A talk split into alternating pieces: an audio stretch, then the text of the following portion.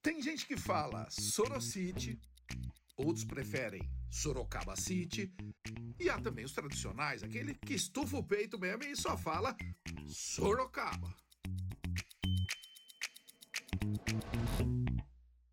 Alô, alô, aqui é o Marcelo Taz e este é mais um episódio do podcast Os Movimentos das Cidades. Hoje eu vou te levar para conhecer Sorocaba e contar uma história que envolve vendas de mulas e a construção de uma estrada que mudou a economia de São Paulo.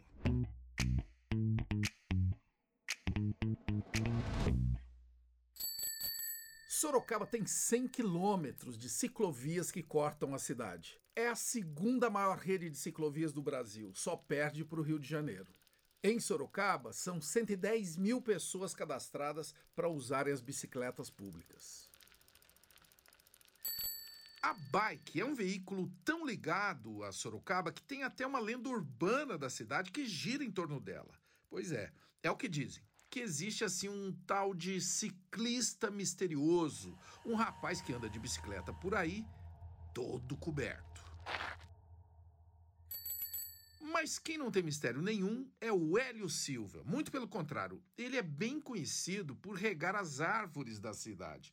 Com um galão de água improvisado, o Hélio é o jardineiro da bike. Eu comecei a regar as plantas que eu colei de um colega de serviço na hora do almoço, ele convidou eu que ia molhar uma planta lá na empresa com água de chuva. Aí eu fui com ele e achei fascinante. Eu passava na avenida Ulisses Guimarães, ida e volta, todo dia. Aí eu tive a ideia, puxa vida, eu poderia ir molhar a avenida também. Aí eu comecei com 20 litros na bicicleta, que eu ia trabalhar de bicicleta. E, e fui aumentando até um galão de 50 litros. E daí com o tempo eu fui melhorando a adaptação, a mangueira, uma mangueira fina, uma mangueira grossa, um registro na ponta.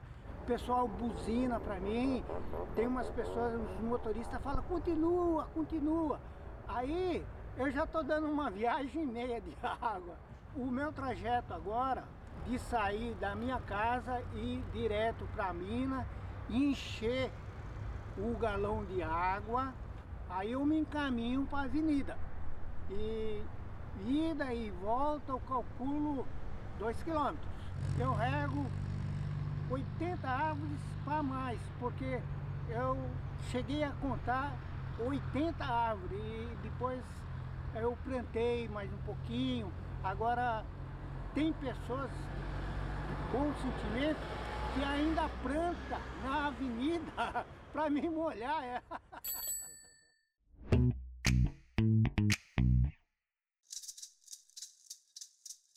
Uma das praças onde o Hélio rega suas árvores é a Praça Carlos de Campos. Ela fazia parte de uma das trilhas do Peabiru, era um caminho que ligava o atual estado de São Paulo aos Andes. Em tupi, P significa caminho e Abiru quer dizer gramado amassado. Este caminho foi aberto pelos indígenas antes da chegada dos europeus na América e era usado para transportar caça e também conectar as diversas aldeias. O caminho serviu para fomentar o comércio, abrigar missões religiosas e permitir a fundação de povoados e cidades. Sorocaba nasceu em 1654. O nome significa terra rasgada. A localização privilegiada e a facilidade na logística atraíram tropeiros. Eram eles que ligavam as regiões de produção aos centros consumidores do Brasil. Sorocaba se tornaria então uma conexão com diferentes regiões do Brasil. Muito importante. Nesse episódio, eu estou falando muito dos tropeiros, né? Você sabe quem é o tropeiro e o que ele faz? O Álvaro Augusto é um tropeiro, historiador da região de Sorocaba. Ele vai nos contar o que é o tropeiro e a importância dele na história de Sorocaba e do Brasil. Tropeiro hoje em dia é alguém que trabalha especificamente com animal burro e mula. Então é criar, comprar, vender, domar, treinar, cuidar. Eu, eu monto em burro desde que eu me entendo por gente. Então a gente brinca que com dois anos eu de tão chato não queria montar no colo do meu pai e ele me punha num outro bicho e andava junto comigo. E sempre trabalhei com isso. Eu estudei, tenho minha formação, mas aos finais de semana eu sempre estava com burro e mula. E para trabalhar com burro e mula eu decidi que eu tinha que conhecer um pouco mais, estudar um pouco mais, entender a história. E com isso surge também essa parceria é, minha com o poder público no casarão de Brigadeiro Tobias, que é o Centro Nacional de Estudos do Tropeirismo, uma casa de 1780, que hoje abriga o meu acervo. Quando a gente fala da história de Sorocaba, a gente tem que falar da história do Brasil todo. O tropeiro ele é alguém muito importante porque a gente tem a necessidade do transporte. Então esses sorocabanos vão até o Uruguai e Argentina para buscar esse animal e trazem em Sorocaba aonde acontecia o encontro desses compradores e esses vendedores. Então a importância desse cara, a importância do tropeirismo, a importância do burrimula é muito transporte, transporte e transporte. O que era mais comum acontecer de levar informações, levar cartas, levar coisas, levar encomenda, é esse que tinha o burrimula para transportar as mercadorias dele. Então a gente fala que é o tropeiro de carga, vamos chamá-lo assim. O sorocabano é o tropeiro de tropa chucra, então a mercadoria do tropeiro é burro e mula. Hoje esse animal, basicamente, a gente tem na região de Sorocaba o animal de elite, que é o animal das competições, o animal que faz as provas, e o animal de lazer. A gente fala que tá, a gente está quase entrando no mercado pet. A gente tem muito proprietário também que quer ter um pet e quer ter um burro e uma mula. O que era uma necessidade primordial para transporte, hoje é um artigo de lazer e muitos deles sim um artigo de luxo. A gente fala que a gente tem da bijuteria a joia rara. Bom, agora que nós já sabemos que é um tropeiro e a importância dele para Sorocaba e para o Brasil, nós vamos voltar para a história da cidade. Agora, peraí que eu vou ter que mudar essa trilha sonora aqui, peraí. Vamos lá, ó, isso. É, turma, festa grande, né? Festa de peão, como aquelas de Barretos, ela rolava em Sorocaba desde a época dos tropeiros. Eram festas, no plural, viu? As feiras para compra e venda de mulas eram eventos badaladíssimos, afinal, as mulas eram fundamentais para o transporte. Transporte de ouro, algodão, feijão, açúcar, café, um monte de coisa. Ao redor das feiras das mulas nasceu a alma industrial de Sorocaba. Tinha gente lá produzindo sela, chicote, faca, estribo, que são famosas no Brasil e no mundo até hoje. Estrada de Ferro Sorocabana, 1875. Um ponto central na revolução da mobilidade. Essa estrada fez com que produtos e pessoas cruzassem o estado com muita rapidez e segurança e aposentassem as mulas. O caminho estava aberto para que mais pessoas e empresas se instalassem na cidade. Indústrias têxteis de origem inglesa começaram a chegar. A semente da Manchester Paulista, como é conhecida, estava plantada. Sorocaba se tornaria uma referência industrial no Brasil. As idas e vindas desse povo todo, dessa diversidade, né? Tô falando de indígenas, bandeirantes, tropeiros, industriais, espanhóis. Eles trariam para Sorocaba um linguajar próprio, que às vezes é até complicado de entender eu vou conversar com o cara que traduziu essas expressões, esses costumes e criou o Sorocoisas, Manual de Sorocaba para Principiantes. Bem-vindo, Celso Marvadão. Ô Celso, toda essa mistureba gerou um vocabulário muito próprio em Sorocaba, espanhol, caipira, bandeirante, tropeiro. Tem alguma frase nesse linguajar de Sorocaba que ninguém vai entender? Ah, tem, tem várias coisas, mas eu vou colocar uma frase que, se você andar por aqui, você pode ouvir alguma coisa do tipo: Deu trela, prela, guentela. Deu trela, prela, guentela? deu conversa para a pessoa, agora aguente, porque a pessoa vai falar um monte para você. Deu, dar trela é dar oportunidade para a pessoa falar, dar corda, né?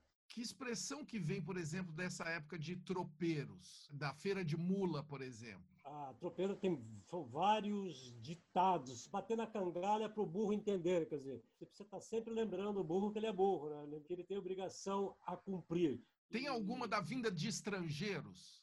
A gente tem muito de espanhol aqui, né? O hum. espanhol tem muita influência aqui, porque a, a influência espanhola vem, vem, desde o Baltazar Fernandes, que tinha os parentes lá, lá no sul do país, castelhanos, até ah, os tropeiros nesse ir e vir, eles tinham contato com essa cultura espanhola. E depois hum. tivemos uma grande colonização espanhola por aqui. Então, há muita terminologia espanhola. Por exemplo, aqui vamos pegar o sufixo ona, bobona, tontolona. É um exagero que é meio depreciativo, mas é uma coisa da espontaneidade do espanhol. Essa rabugice espanhola é. contribuiu muito para o nosso jeito de ser. Tropeiro que ia de São Paulo à fronteira buscar mulas e que faziam todo esse percurso, vinham para Sorocaba, para a Feira de Moares, que acontecia nos primeiros meses do ano. Ou seja, é a mobilidade transformando a língua, né, a cultura os tropeiros foram, na verdade, o correio nosso da época, né? Porque eles levavam carta, levavam notícias, traziam novidades, sedimentavam o, o, território nacional que foi aberto pelos bandeirantes, e onde os tropeiros passavam, eles deixavam uma cidade, quer dizer, onde a tropa vai, a cidade vai atrás. Sorocaba não nasceu de um pouso tropeiro, mas os tropeiros pousaram aqui por muito tempo e fizeram Sorocaba crescer, deram suporte, vamos dizer assim, para que Sorocaba depois desenvolvesse uma atividade industrial muito intensa. E, e de onde surgiu a, essa palavra que todo sorocabano fala, o xé? O que, que, é isso? Qual o significado? Eu já li muita coisa, Marcelo, que Che é, é, o nosso correspondente ao Che gaúcho, o Che Guevara, o Che, che companheiro, Che amigo, é uma palavra dos índios Mapuche lá do, da Patagônia, depois os Guarani, os índios Guaranis usavam, depois os espanhóis tiveram influência.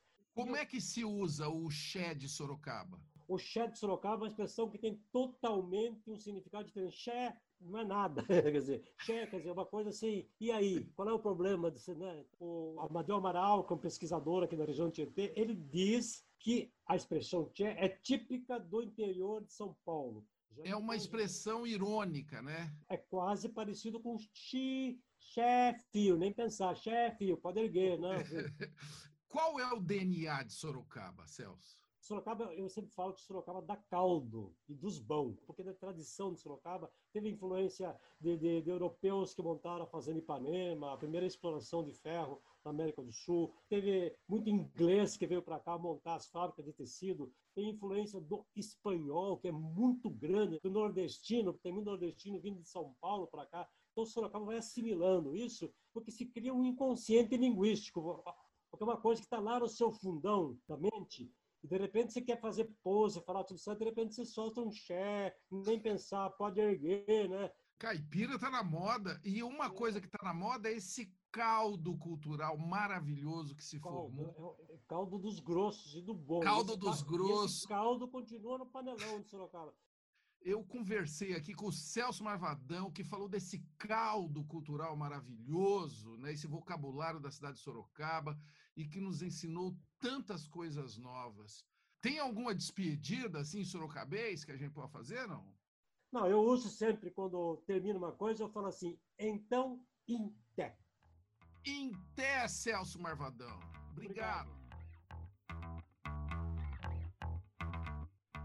Já faz um tempo que Sorocaba deixou de ser conhecida como a Manchester Paulista. As empresas de algodão, de tecido, deram espaço para uma zona industrial diversa, com mais de 600 fábricas. Tem indústria de eletrônicos, de peças, setor plástico, telecomunicações, mercado farmacêutico e indústria automobilística. A proximidade da capital e a facilidade de locomoção pelas rodovias Castelo Branco e Raposo Tavares favorecem a escolha da cidade. Mas a industrialização e a urbanização fizeram com que as águas do rio Sorocaba ficassem contaminadas. Uma grande ação envolvendo diferentes poderes nos últimos anos trouxe vida para um dos símbolos de Sorocaba. Hoje, o município está entre os melhores avaliados do Brasil no Índice de Sustentabilidade Urbana. Além disso, uma pesquisa da Urban Systems mostra que Sorocaba é a 36ª melhor cidade para se fazer negócios no Brasil.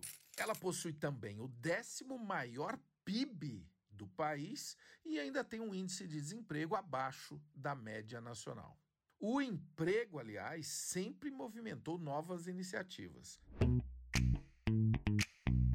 Há cinco anos, o Jackson Freitas criou uma página no Facebook chamada Sorocabanices. No início era assim uma página de publicação de empregos. Quando ele começou a colocar informações da cidade com humor, a página já tem hoje um milhão e meio de seguidores. É isso, Jackson? É, no começo, eu acho que ficou dois meses como vagas de emprego, no caso. Só que eu vi que muitas vagas que a gente recebia eram vagas falsas. Eu resolvi falar de Sorocaba. Mudei o nome para Sorocabanices. Tanta coisa acontece na cidade que, se não fosse hoje em dia a internet, ia ser difícil de acreditar, viu, cara? o que, que é uma Sorocabanice? Sorocabanice é o nosso jeito, a nossa forma hum. de, de agir, de falar. A gente fala Xé, Casquei, Castelli. Castelli? Ah. Castelli é tipo assim, é, eu vou falar, ô Taz, olha aquilo ali, que legal. Eu não vou falar isso para você. Vou jogar hum. para você e falar assim, ô Taz, Castelli, só isso aqui, ó. Castelli, tem uma lenda sobre Sorocaba que os extraterrestres circulam por aí. Como é que é isso? Então, foi visto uns objetos voadores não identificados aqui no bairro chamado Vila Helena. O rapaz viu os ETs, ele conversou com os ETs, os ETs queriam brigar com ele. E tem um morro aqui muito famoso, que é o morro chamado Morro da Mariquinha. Virou notícia no Fantástico e tudo. Ali foi em 79 também, se eu não me engano. Falando em, em, em disco voador, que piada é essa aí com Aranha do Vergueiro? A Aranha do Vergueiro é nosso Stranger Things. Stranger Things? De Sorocaba? Isso é essa é uma, é uma estrutura de cimento. Hum. Ela lembra uma aranha. Daí Sim. a gente carinhosamente chama ela aqui de Aranha do Vergueiro. Essa ah. construção, Marcelo, seria para ser uma igreja, santuário de São Lucas. E como é Brasil, né, a gente sabe que as obras começam e nunca terminam, ficou lá só a estrutura. E virou hum. só aranha mesmo. Daí agora com essa história de Stranger Things, tem gente falando que ela se mexe. É, cara. Sorocaba, cara. Agora, Sorocaba tem uma mania de coisa grande, né? Muita cidade se orgulha de coisa grande, mas em Sorocaba tem a maior barata do mundo, é isso? Exatamente, cara. Ela foi encontrada na rede de esgoto aqui por um funcionário que trabalha na autarquia de esgoto. Ele estava fazendo a limpeza na, na tubulação há 12 anos. Encontrou o ser estranho e levou para estudos. É um crustáceo, mas o interessante que o biólogo está falando aqui que é normal achar ela no mar, né? que que tava fazendo no esgoto aqui em Sorocaba? Se o mar fica lá, o próximo mais próximo a ilha é comprida, cara. Mas é só coisa que acontece em Sorocaba. Você já pegou um ônibus invisível do Jorginho? Se eu peguei, eu não lembro. Mas que hum. esse ônibus existe, existe, viu? O Jorginho, é, ele é uma, é uma pessoa especial aqui em Sorocaba. Ele tem esse hábito de dirigir o ônibus dele invisível. Tem, ele ganhou o uniforme de, de, de, motorista da, da empresa aqui de ônibus de Sorocaba. E tudo certinho. Ele é um querido pra caramba em Sorocaba mesmo. Isso daí é uma das coisas boas, né? De cidade, de colaboração, de as pessoas se conhecerem, ajudarem, né? Ô Jackson, eu tô vendo que você já tem até a camiseta do Sorocabanices. É, vendeu quase tudo. Então esse é o seu trabalho mesmo. Quem estiver achando que você tá só de flauta na vida, não. É o seu trabalho principal. Sim, eu era açougueiro e eu resolvi que Resolvi não, né? Eu vi que eu conseguia ganhar alguma coisa com sites e parei de trabalhar no mercado, supermercado assim, até Deus permitir eu ficar capaz. Né? Você tem uma profissão muito elevada, Jackson. Você é um sorocabanólogo. Eu e o Marvadão. Valeu, Jackson. Este é o cara, bicho, que começou com uma coisa e ia arrumar emprego para os outros, arrumou o emprego para ele mesmo, contando a história da cidade. Muito bom, Jackson. Adorei falar com você, saber de tanta coisa que acontece aí nessa cidade, senhor, até de fora do planeta. Obrigado. Muito prazer mesmo, Taz. E coisa... longa vida aos sorocabanices. Olha, outra coisa que não é lenda na cidade, essa eu vi, viu, com os meus próprios olhos, é a coxinha gigante. Ela é feita à mão por Zenir de Souza, uma mulher caprichosa demais. Se você for para Sorocaba, você tem que ver com os próprios olhos. A Zenir vai nos contar o que falta para ela entrar no livro dos recordes como maior coxinha do mundo. Um dia um cliente meu chegou na minha pastelaria e falou bem assim, Zenir, eu quero que você faça uma coxinha para me levar pro meu cunhado, porque ele é gordinho, então eu quero, eu quero surpreender ele com uma coxinha o dobro do que você faz. E aí eu fiz para ele uma coxinha que pesou mais de um quilo. Hoje nós fizemos uma de 10 quilos, 270 e mais um pouquinho. E se Deus quiser, vou fazer uma de 23 quilos para entrar no livro dos recordes. Tá faltando eu comprar. Para mim entrar no livro dos recordes hoje, eu preciso de um tacho que ele comporte no mínimo 60 litros de óleo a 80 litros de óleo com a boca bem grande. Eu espero em 2021 já estar no livro dos recordes. Eu tenho que fazer uma com mais de 21 quilos, porque a do livro dos recordes ela pesa 21 quilos e 200 gramas. E eu espero em Deus fazer uma de mais de 22 quilos. E se Deus quiser, é, eu vou conseguir fazer isso daí em nome de Jesus, porque é promessa dele na minha vida que o mundo ia me conhecer. Então, eu quero fazer uma de pelo menos 23 quilos. Em breve, muito em breve, se Deus quiser. Sorocaba tem que entrar pro livro dos recordes. É, como você pode perceber, Sorocaba é a cidade que não para, né? De terra rasgada, do Peabiru, dos indígenas, dos tropeiros, da bike do Hélio Silva. É uma cidade que movimenta a economia, o vocabulário e que sempre busca o novo. Em Sorocaba, você não diz que as coisas se misturam, não. As coisas ornam. E agora é a hora de falar até o próximo episódio da série Os Movimentos das Cidades. Terra.